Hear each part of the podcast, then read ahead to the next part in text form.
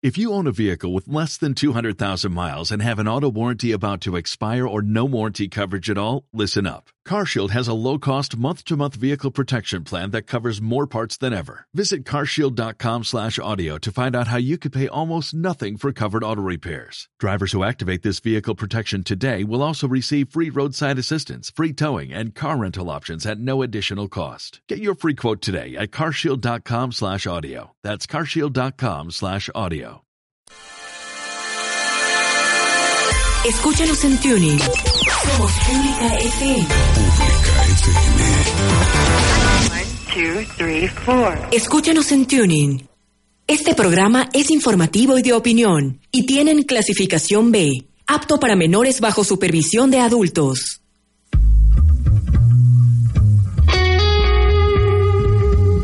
Presentamos a continuación Jaque Mate.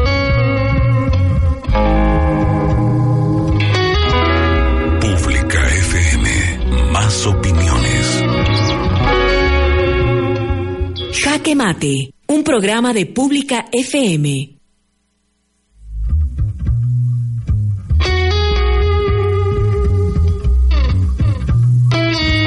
¿Cómo están ustedes? Muy buenas tardes. Bienvenidos, bienvenidas a Jaque Mate en esta tarde. Ya de regreso acá en los estudios de Pública FM para tratar junto a ustedes varios temas eh, dentro de la coyuntura eh, nacional. Pues nos enfocamos en algunas realidades que son interesantes también de analizar e importantes para distintas personas y actores políticos y por supuesto para la ciudadanía en general. Son las 17 horas con cuatro minutos y a esta hora eh, pues vamos a hablar de la situación de Gamavisión que realmente es muy compleja en este momento. Es una empresa de televisión que tiene más de 40 años y que ha estado administrada en la última década por el Estado. Hoy se enfrenta a un mandato de disolución que ha sido dispuesto por la Superintendencia de Compañías. Mientras tanto, esta realidad paralela, que es la de 220 familias que exigen el respeto a sus derechos como trabajadores y trabajadoras y como comunicadores. Nos acompaña entonces desde la ciudad eh, de Guayaquil eh, el abogado de los trabajadores de Gamavisión, Cristóbal día. A quien saludamos en esta tarde. ¿Cómo está usted? Muy buenas tardes. Muy buenas tardes. Eh, muchísimas gracias por la invitación. Buenas tardes a quien nos escucha. A usted por acompañarnos. Y bueno, para empezar, queremos revisar también el reportaje realizado por nuestro compañero Javier Benalcázar, eh, que eh, pues eh, hace un recuento de esta crisis que vive Gama Visión y las acciones que han sido emprendidas también por los trabajadores para intentar salvar sus trabajos y también a la empresa. Veamos entonces, escuchemos. La disolución de Gamavisión avanza sin dar tregua a los trabajadores de esta empresa. El último intento por evitar su liquidación no surtió la respuesta esperada, pues la jueza Jenita Fur negó la acción de protección que el gremio de empleados de Gamavisión interpuso para frenar las tareas de la superintendencia de compañías a favor de la disolución. El argumento que usó la jueza Tafur para negar esta acción es ampliado por Cristóbal Buendía, abogado de los trabajadores.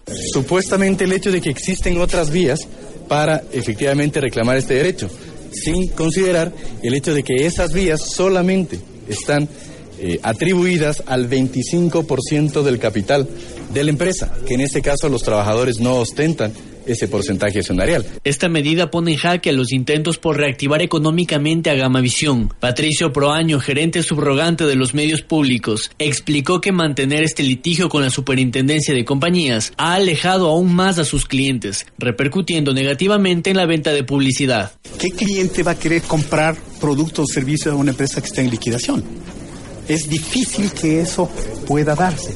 Y es ese el argumento que nosotros hemos presentado en este Amicus Curiae, que lo que buscaba precisamente era apoyarle a la autoridad, al juez jurisdiccional, para que resuelva mejor en derecho. Sin embargo, la decisión ha sido eh, esta, de que se rechaza la acción de protección. Inmediatamente será apelada a la instancia que corresponde. Los principales afectados con esta medida son los 220 trabajadores de Gamavisión. Mauricio Herrera, secretario general del Comité de Trabajadores de esta empresa, menciona cómo la superintendencia de compañías afectó directamente en la generación de ganancias de Gamavisión y la forma en la que golpeó al gremio de trabajadores. Estamos impedidos de facturar, impedidos de vender, impedidos de producir. Estamos impagos, el IES está impago, la situación es caótica. Muchos de los nosotros como trabajadores tenemos que recurrir a préstamos para solventar el pan de cada día. Según Según la abogada de la Superintendencia de Compañías, Juliana Macías, la acción de disolución no vulnera los derechos de los trabajadores y busca que sean los accionistas de la empresa quienes superen este tema para reactivar a Gama Visión. Bueno, y estaba esta nota eh, producida por nuestro compañero Javier Benalcázar, eh, que recoge algunos aspectos muy importantes y pues sobre todo este último que es esta acción de protección que fue negada eh, a los trabajadores de Gamavisión.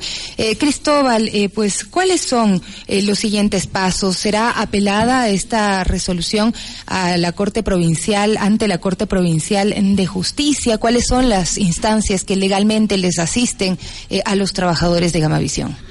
Por supuesto que sí. Bueno, el día de ayer apenas fuimos eh, notificados formalmente por parte de la señora juez Tafur con la resolución de negativa de esta acción de protección y inicialmente hemos planteado primero un recurso de ampliación en el sentido de que requeriríamos de la jueza que se nos precise cuál es la vía jurisdiccional que de acuerdo a el criterio de la señora juez es la que los trabajadores podrían haber intentado para justamente atacar o contradecir la resolución por parte de la Superintendencia de Compañías. Dado que el propio artículo 379, me parece, que mi memoria no me falla, claramente establece que el único camino de impugnación de una decisión de este tipo, de disolución de una compañía mercantil, única y exclusivamente está atribuida al accionista y por el 25% del capital mínimo. Entonces, en el caso de los trabajadores, para nuestro criterio no existiría una vía en el orden administrativo o jurisdiccional, sino básicamente la vía eh, constitucional que fue la que se actuó. ¿Qué esperan conseguir ustedes? Porque este tema, pues precisamente, eh, como usted lo ha planteado, puede ser visto eh, como un eh, tema económico netamente, ya que la Superintendencia de Compañías alega que se trata de un tema de insostenibilidad financiera. sostener los trabajos, evitar esta disolución para que pueda recuperarse la, la empresa Gamavisión. Correcto, esa es justamente la, la intención principalmente dentro de un análisis de orden constitucional, el poder determinar que la decisión de la Superintendencia de Compañías no observó elementales principios de orden constitucional. Por ejemplo, el tema de que eh, se tiene que cualquier decisión del orden público, lo primero que tiene que salvaguardar son los derechos constitucionales, no solamente hacer un análisis de orden financiero o contable, sino principalmente mirar el derecho constitucional y en este caso el derecho al trabajo dentro de ellos. Lamentablemente, la superintendencia no ha hecho este análisis y simplemente se ha eh, permitido hacer un, análisis de orden contable, ni siquiera de orden financiero, sino de orden contable, y obviamente este, la consecuencia de ello es que los supraderechos, es decir, los derechos superiores, en este caso de los 220 familias, se vean en riesgo. Entonces, una vez que la jueza conteste este recurso de ampliación, obviamente interpondremos el recurso de apelación. ¿Qué es lo que queremos con esto? Evidenciar el craso error, el craso error que la jueza Tafur cometió en el momento de rechazar esta acción. Y la superintendencia de compañías, eh, tal como ha sido tomada esta resolución, eh, ¿tiene los pasos y el procedimiento legal para la disolución de una empresa? Sí, bueno, aquí no está en discusión la legalidad o no de la decisión por parte de la superintendencia, puesto que efectivamente dentro del análisis de las causales, bueno, por lo menos una de ellas, para nuestro criterio, sí se pudo haber configurado. En el caso de la otra causal, en el, hecho de que la superintendencia afirma que Gama TV obstaculizó la labor de control, eso es definitivamente falso porque nosotros hemos podido acceder a la documentación en la que se puede evidenciar que Gama sí proporcionó la información que eh, la superintendencia requirió en este agilísimo proceso de control, porque fue un proceso que duró menos de 85 días, tomando en cuenta que durante los últimos ocho años en los que ya se registraba pérdidas en Gama TV, jamás la superintendencia de compañías ni siquiera requirió información, mucho peor hizo una labor de inspección o control. Entonces, sí, efectivamente, la superintendencia tiene la capacidad legal de actuar como actuó, sí, pero esa actuación, de acuerdo a nuestra observación, no cumple con elementales derechos de orden constitucional que obviamente invalida su efecto. Eso es un, un, poco el planteamiento. Y por otro lado, los trabajadores han pedido también que se realicen auditorías a las administraciones eh, pasadas de Gamavisión. ¿Qué ganarían con esto? ¿Se podrían determinar responsabilidades que puedan, eh, de alguna manera, establecer que las pérdidas deban ser asumidas por otras personas que, que, que no sea necesariamente la empresa? Sí, bueno, eh, independientemente de que los trabajadores son trabajadores, también son ciudadanos. Y sobre esa línea, no hay que olvidar que el patrimonio de Gama TV y del resto de empresas incautadas tenía su objetivo el hecho de resarcir los ingentes recursos de orden económico que el Estado tuvo que interponer por el tema del, del, salvataje bancario. Entonces, si aquí ha habido un vilipendio de fondos, si es que aquí ha habido una administración un tanto ligera de los recursos de orden público, se deben establecer responsabilidades frente a eso. Por ejemplo, hay un caso patético, que es el hecho de que durante 10 meses, casi 11 meses, los trabajadores adeudan sus temas de aporte, sus temas de créditos hipotecarios, quirografarios a la seguridad social, pese a que esos valores han sido descontados mes a mes de sus salarios. Es decir, que la empresa ha retenido en forma ilegal esos valores y no los ha transferido en forma inmediata al Instituto Ecuatoriano de Seguridad Social, lo cual, aparte de ser un tema uh -huh. eh, dentro del punto de vista legal de carácter delictivo, este, un poco ya evidencia cuáles son las formas y cuáles son los métodos que se utilizaron para administrar este canal. Pero se puede perseguir esto también en materia penal. Eso es lo que efectivamente se decidió el día de ayer en una asamblea, o antes de ayer, si mi memoria no me falla, en una asamblea por parte de los trabajadores de efectivamente poner en conocimiento inmediatamente de la autoridad penal de este hecho para que efectivamente se establezcan las responsabilidades del caso. Bueno, también, eh, Cristóbal, es necesario eh, pues ver todos los aspectos ¿no? que tienen que ver con, con, con, el canal Gamavisión como tal, porque este tema también eh, puede ser visto eh, o puede causarle confusión a la ciudadanía en torno a esa lectura que se ha dado y que se trata de un canal que usa recursos públicos. ¿Es así? Para nada, y le agradezco mucho la posibilidad de hacer esta aclaración. Gama no recibe un solo centavo del erario nacional. No está considerada ninguna partida presupuestaria dentro del presupuesto general del Estado para ser asignada a Gama TV. Gama TV ha vivido durante todos estos años de su pauta, de su capacidad comercial exclusivamente, dado que es una empresa de naturaleza privada. Lo que se confirma con un simple hecho. ¿Quién es la autoridad que hoy en día declara la disolución de la empresa? La superintendencia de compañías, ¿no es verdad? ¿Qué evidencia más clara de ello? de que su naturaleza jurídica es de orden privado. Pero ahí me entró una confusión porque la Contraloría ha intervenido y ha hecho auditorías también de, de, de Gamavisión. ¿Cómo hacerlo si es una empresa privada? Hay que hacer una distinción importante sobre la naturaleza jurídica de la empresa y la naturaleza jurídica del recurso que son dos cosas diferentes. Uh -huh. Usted recordará hace muchos años habían las famosas SA, SA, que eran de capital público y que por la naturaleza jurídica de esas SA, ese capital público no podía ser revisado por parte de la autoridad de control. Me refiero, por ejemplo, a las telefónicas, Antinatel, por ejemplo, de la época. Eso se dinocidó en el momento que se diferenció la naturaleza jurídica de la sociedad mercantil y la naturaleza jurídica o la especie jurídica del recurso. En este caso, lo que sí puede ser objeto de revisión por parte de las autoridades de control es la utilización del recurso, que es muy diferente.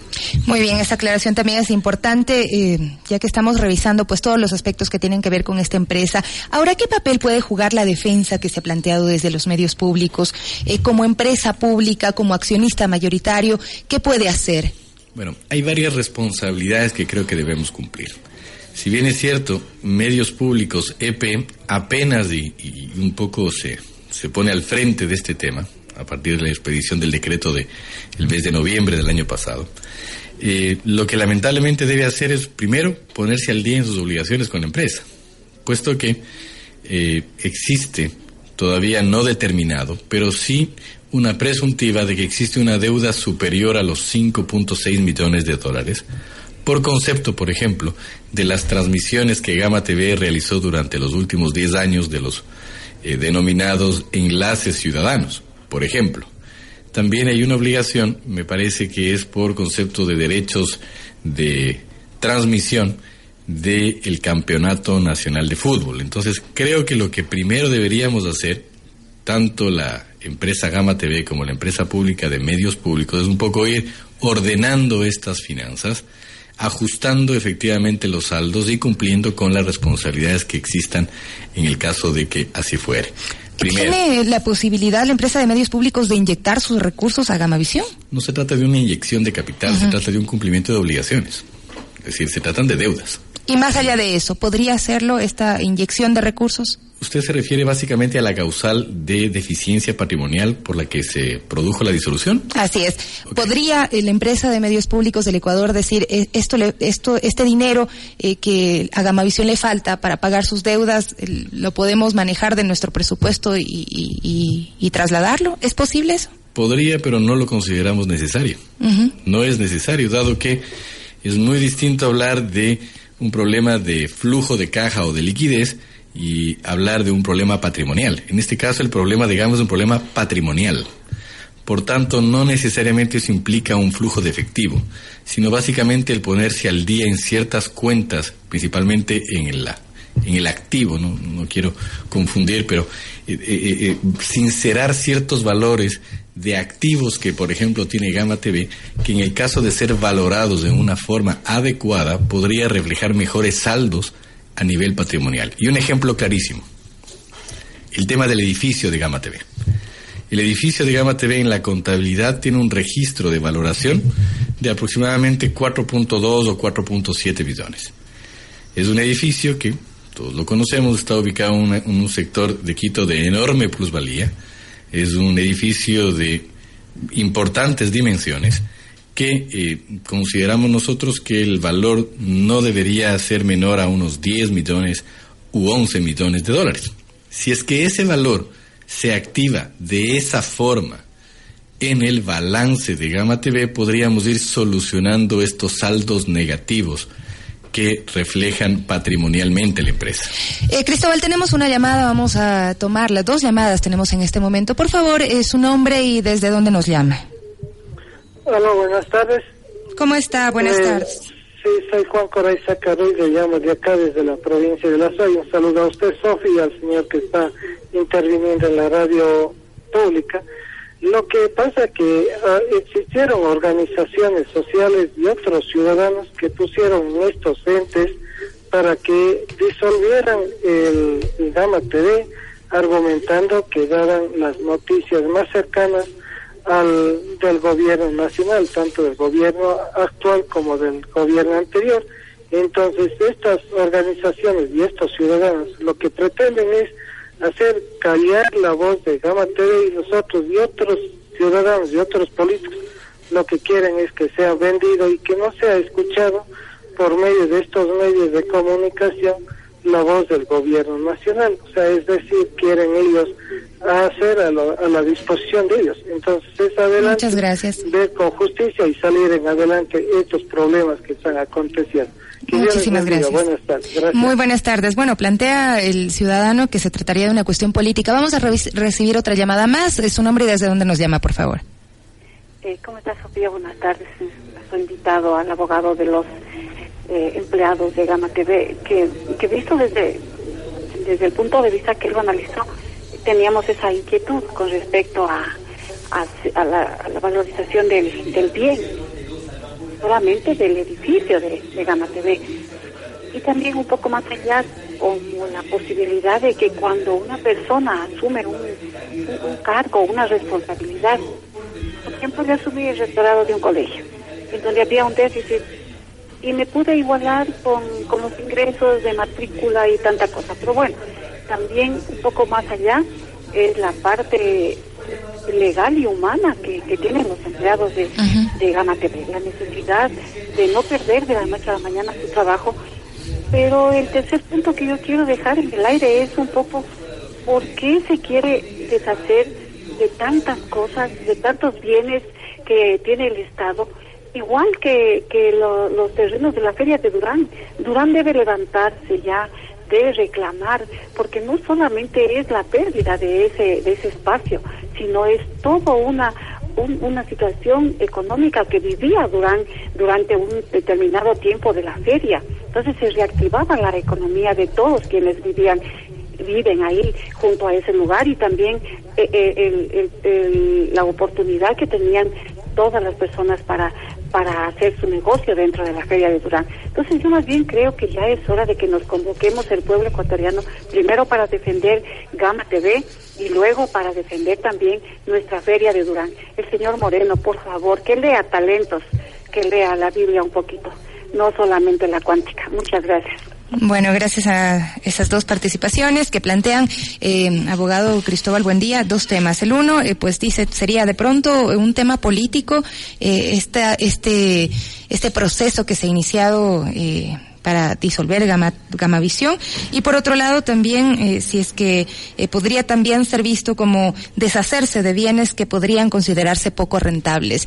Bueno, esto sería más eh, como opiniones que, dan los ciudadanos más allá de, de, los hechos que están planteados. ¿qué, ¿qué, podría comentar usted? Bueno, yo podría comentar que efectivamente un, en el manejo de Gama TV más allá de que nosotros tratamos el tema desde el punto de vista de orden técnico, pero sí es evidente, y es bueno decirlo, que Gama TV durante muchos años tuvo una línea política muy dura, muy dura, muy inclinada, lo que evidentemente también eh, tuvo algún tipo de repercusión dentro de sus lógicas comerciales, dentro de sus lógicas eh, de línea editorial. Eso es innegable.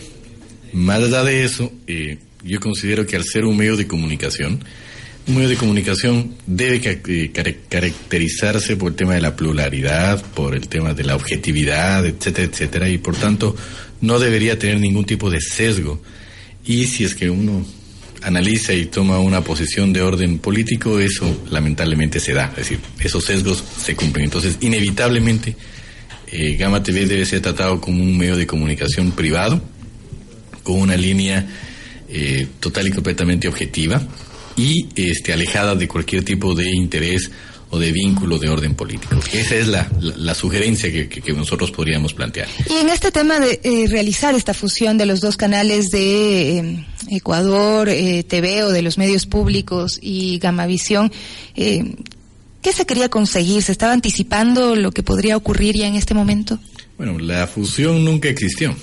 Lo único que se hizo, porque eh, jurídicamente es imposible eh, fusionar una, una SA, una sociedad anónima, con una empresa pública. Es decir, eh, no cabe eh, ningún tipo de posibilidad jurídica para que esto se dé. Lo que se realizó, de lo que yo puedo tener conocimiento, es un convenio de cooperación en ciertas tareas, como por ejemplo en la producción y transmisión de los noticieros, que lamentablemente después de analizarlo la parte financiera, los números, no ha producido los resultados que en el caso de Gama eran necesarios, porque lamentablemente hemos visto, por ejemplo, que los indicadores comerciales de estos espacios lamentablemente hoy son negativos frente a los que se tenía hasta antes de tomar esta decisión. Entonces, creemos que eso también se debería revisar dentro de la, la perspectiva que se tiene de reactivación del canal.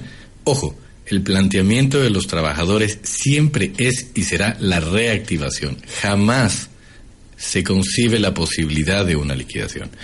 Adicionalmente es importante decirle a la señora que nos llamó al, al final, o que comentó al final, que estos medios o que estas entidades tienen que ser vendidas.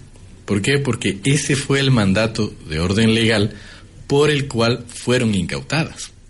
Es decir, la incautación no se produjo como un efecto sancionatorio a las personas, sino que esa incautación se produjo con el objetivo de recuperar los recursos públicos eh, impuestos en, la, en el tema del salvataje bancario del año 98-99. Entonces, creo que efectivamente ese cometido se debe cumplir de una vez por todas en el caso de los canales de televisión esto se anunció que iba a, durar una venta de seis meses y ya vamos aproximadamente a diez años. Y en este y en este momento precisamente esta posibilidad de, de una venta eh, del canal o de inyección de recursos eh, privados eh, podría darse. ¿Quién estaría a la cabeza? Eh, los medios públicos al ser accionista mayoritario, ¿qué papel jugarían?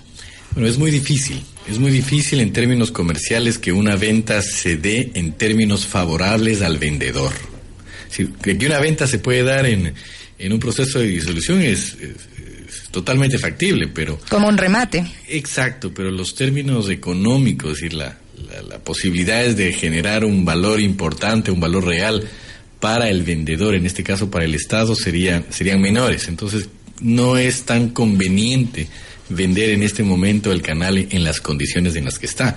Lo lógico sería es hacer un saneamiento del tema contable, del tema financiero, eh, tratar de generar mejores métodos o mejores alternativas de orden comercial y una vez que esto se logre, efectivamente, venderlo en el menor tiempo posible. ¿Y cabe la posibilidad de esa inyección de recursos privados, e inversionistas que puedan, que puedan participar también en, en esta posibilidad de salvar al canal eh, financieramente? Por supuesto que sí, el negocio de la comunicación es un negocio que es eh, muy interesante para el grupo inversionista, por supuesto que sí.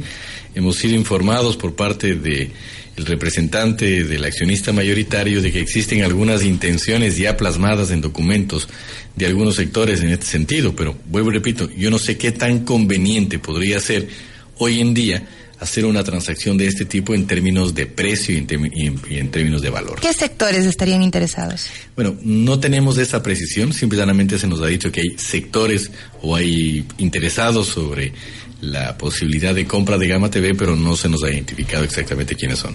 Ahora, el tema laboral de los trabajadores de la empresa llevan dos meses sin recibir su remuneración. Esto de por sí constituye una falta, un irrespeto a los derechos de los trabajadores. La ley establece algo al respecto, ya se podría considerar un despido intempestivo, deben cumplirse otras condiciones.